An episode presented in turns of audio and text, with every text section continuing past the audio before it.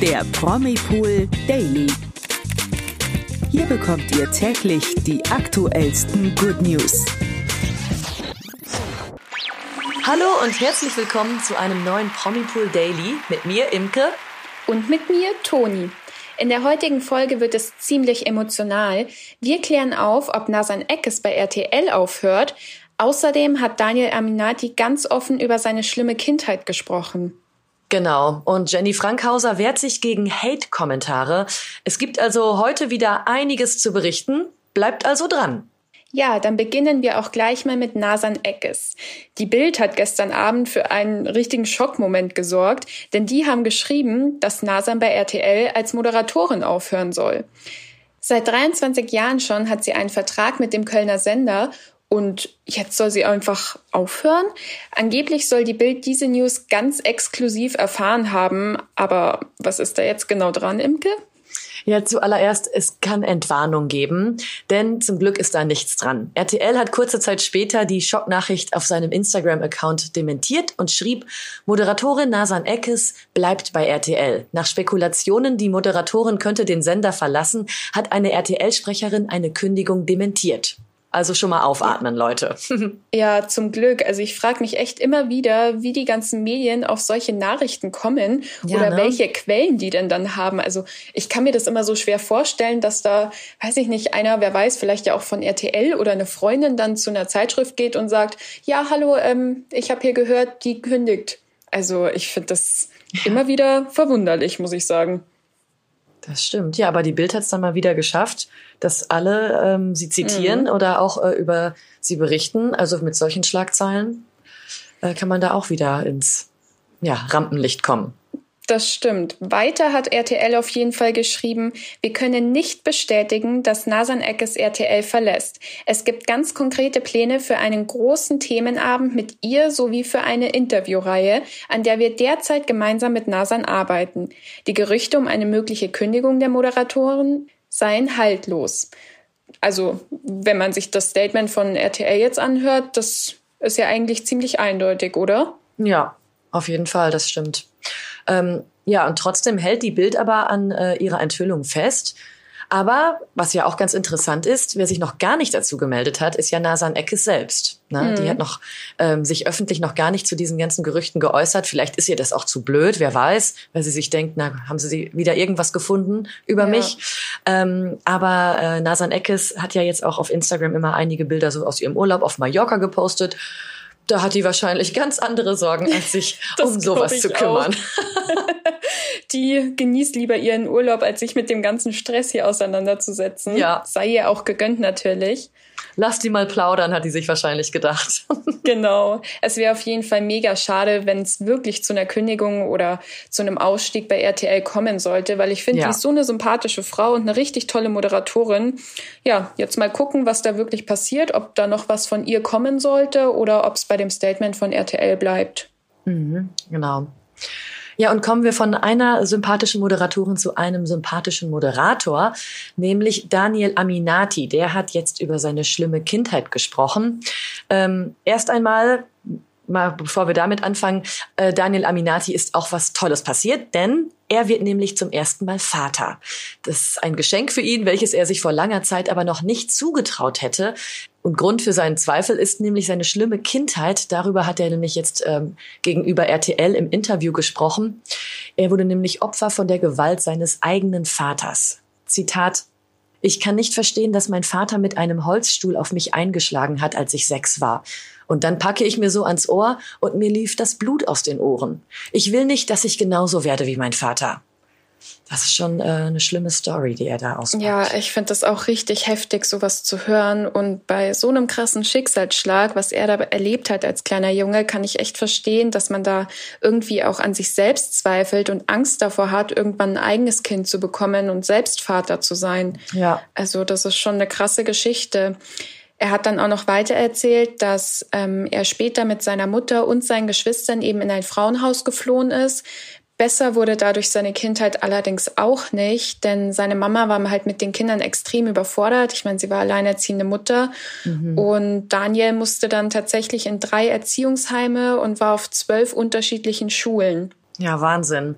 Ja, und trotz dieses äh, schlimmen Schicksals ist er trotz ist ja ein Strahlemann-Moderator geworden. Mhm. Ähm, aber er musste auch schon früh erwachsen werden, wie er dann auch verriet, und hat die Rolle des Familienoberhaupts übernommen, aber auf eine Weise, wie es ihm vorher selbst vorgelebt wurde. So erzählte er nämlich weiter, ich habe das genauso gemacht, wie ich es vorgelebt bekommen habe, mit viel Gewalt. Und dementsprechend war ich dann auch irgendwann für meine Geschwister oder auch für meine Mutter nicht mehr tragbar. Ja, ziemlich krass, was Daniel Aminati da in seiner Kindheit erleben musste. Und wie du schon gesagt hast, trotz allem ist aus ihm eben ein echt toller Mann geworden und auch mit einer der beliebtesten Moderatoren. Und der steht ja auch schon seit Jahren für TAF vor der Kamera. Ja, seine Kindheit, die kann er leider nicht mehr ändern. Trotzdem hat er das alles auch schon aufgearbeitet und zwar in seinem Buch Am Abgrund wachsen dir Flügel. Und ja, ich bin mir sicher, dass er trotz den ganzen Schicksalsschlägen auf jeden Fall ein ganz toller Vater wird und das auch ziemlich sicher anders machen wird als sein Vater. Das ist ja auch meistens so, dass man nie die Fehler seiner Eltern weitergeben möchte oder selber machen möchte. Das stimmt. Genau, also wie du schon gesagt hast, sein Buch heißt ja auch Am Abgrund wachsen dir Flügel. Das zeigt ja auch eigentlich, dass er daran unwahrscheinlich äh, gewachsen ist an all dem, was passiert ist. Ja, von daher soll er sich keine Sorgen machen. Er wird bestimmt ein ganz, ganz toller Papa. Ja, da bin ich, das glaube ich auch. Ja, wer sicher auch eine ganz tolle Mutter wird, ist Jenny Frankhauser. Denn auch sie ist in freudiger Erwartung, wie sie vor kurzem auf Instagram teilte. Während sie aber von ihren Fans zahlreiche Glückwünsche zur Schwangerschaft bei Instagram erhielt, gibt es von anderen teilweise aber auch ganz schön fiese Kommentare zu ihrem Körper. Was ich richtig krass finde. Ja, finde ich auch mega heftig, als ich das gesehen habe. Für die Blondine selbst auch ein absolutes No-Go. Sie kontert nämlich dann ihren Hatern in einem Posting bei Instagram. Auf dem Bild posiert sie in einem blauen, figurbetonten Kleid, in dem ihr Babybauch eigentlich perfekt zur Geltung kommt. Mhm. Und in ihrer Caption hat sie dann dazu geschrieben, welche Kommentare sie so in der letzten Zeit gelesen hat, wie zum Beispiel, sind da Zwillinge drin? Sie ist niemals erst in der 15. Schwangerschaftswoche. Wie viele Kinder sind da drin? Der Bauch ist viel zu groß. Ich sah im neunten Monat nicht so dick aus. Also die Was sind das für Kommentare? Ja, das sind Kommentare, die sie gelesen hat oder die ihr zum Teil auch zugeschickt wurden. Und die hat sie eben mit in ihre Caption mhm. gebracht. Mhm. Und ich finde die Kommentare schon hart, vor allem einer Schwangeren gegenüber. Ja, also ich meine, ähm, ihr Bauch. Äh, äh, also da fehlen mir die Worte, ehrlich gesagt. Mhm. Ja, ja, auf diese Hate-Kommentare hat Jenny aber eine klare Antwort. Mein Bauch ist gut so, wie er ist. Danke. Finde ich auch super, dass sie dann darauf schon ja. sofort erstmal ein klares Zeichen setzt und sagt, Leute, hört auf mit eurem, äh, mit eurem Hate ähm, ich bin so, wie ich bin und ich werde mich auch so weiter äh, zeigen, auch während meiner Schwangerschaft. Also mhm. Social Media kann ja da manchmal ganz schön hart sein ähm, und User suchen auch immer einen Grund, um irgendwas zu bemängeln. Aber Jenny Frankhauser weiß sich zu wehren und hoffentlich lässt sie dann diesen Hate auch nicht so an sich ran. Ja, das hoffe ich für Sie auch. Vor allem, ich finde, man kann das auch gar nicht so pauschalisieren, weil jeder Bauch und jede Schwangerschaft ist einfach anders. Ja. Und ich glaube, jeder, der schwanger ist, ist einfach glücklich darüber, ein Kind in sich tragen zu können. Und ob mein Bauch dann dicker ist wie der von meiner Freundin, ob ich mehr oder weniger zugenommen habe, ich glaube, das ist einem selbst in der Zeit auch komplett egal. Genau warum sollte man sich da auch vergleichen? Also hm? deswegen, ich meine, es geht ja darum, dass du dein eigenes Kind auf die Welt bringst und ich glaube, das ist das Schönste an der ganzen Sache. Ganz genau. Also ich glaube, wenn, naja, Jenny Frankhauser hat andere Sorgen oder Sachen im Kopf, auch als sich äh, darüber Gedanken zu machen, wie groß ihr Bauch jetzt gerade ist. Ich meine, gut, klamottentechnisch vielleicht, aber an sich ja. ähm, geht das niemandem etwas an. Nee, finde ich auch. Wir wünschen Jenny auf jeden Fall weiterhin alles Gute in ihrer Schwangerschaft und finden, dass ihr Bauch perfekt ist. Auf jeden Fall. Ja, und kommen wir auch jetzt zu den News des Tages, denn wir haben auch noch eine andere Schwangere hier parat.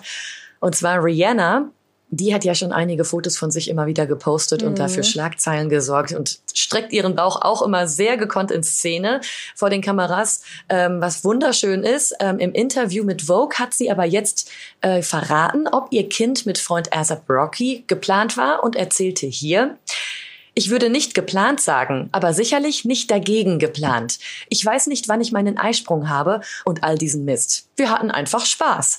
Und dann war es einfach auf dem Test. Hm, ja, also so einfach kann's gehen. Ja, so schnell Mit der geht's. Schwangerschaft. Ja, genau.